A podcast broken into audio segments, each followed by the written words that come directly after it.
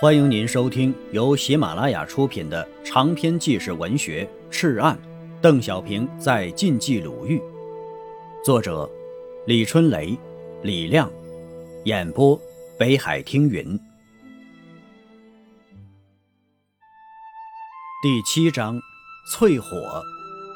第十节，二十八日晨呢，王定南再次来到了刘邓住在峰峰矿区的司令部，高表示。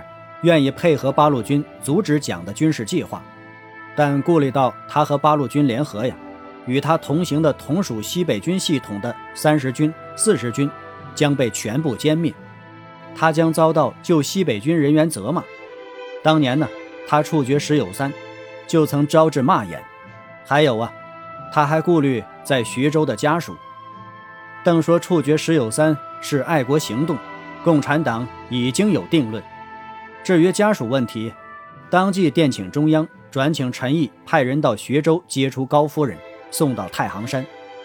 刘伯承焦急地说道：“机不可失，时不再来呀，当机立断。”王临行的时候，邓拉住他的手：“一定要告诉高将军，关键时刻不要糊涂，要从大局着眼，要从历史着眼呢。”由于高正在向好处急剧转化，为了不误战机，刘邓临时改变原计划，重新部署兵力，以一纵、二纵、冀鲁豫军区部队、太行军区一四支队为北集团，由王洪坤、陈再道、宋任穷指挥，集中力量先割裂四十军先头部队，而后各个消灭；以三纵、十七师、太行军区五支队。独立支队为南集团，由陈锡联指挥，积极钳制三十军，隔断与新八军的联系，主力由西南向西北兜击，协助北集团消灭四十军。对高树勋部则围而不打，打而不痛，促其变化。十月二十八日晚九时啊，总攻击，方圆数十公里的战场上，枪炮齐鸣，宛若除夕夜的爆竹。一纵一旅阵地前，对方是敌四十军幺零六师，师长李振清，外号李铁头，赤腹上阵，指挥亡命之徒，打的是十分顽强。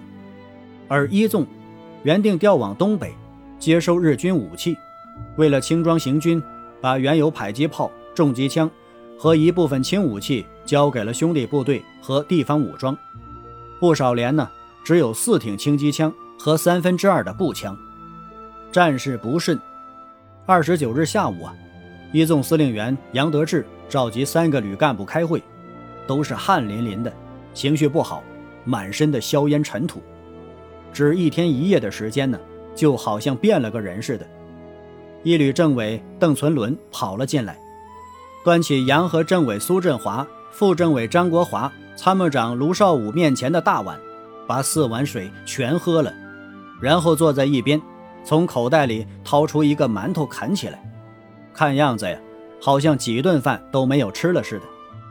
杨得志见馒头上带着血迹，便问道：“你负伤了？”“没有啊。”邓存伦呢，站起来，看了看带血的馒头，便说道：“我从地上捡来的。”说着呀，继续啃。亲爱的听友，本集播讲完毕，感谢您的收听。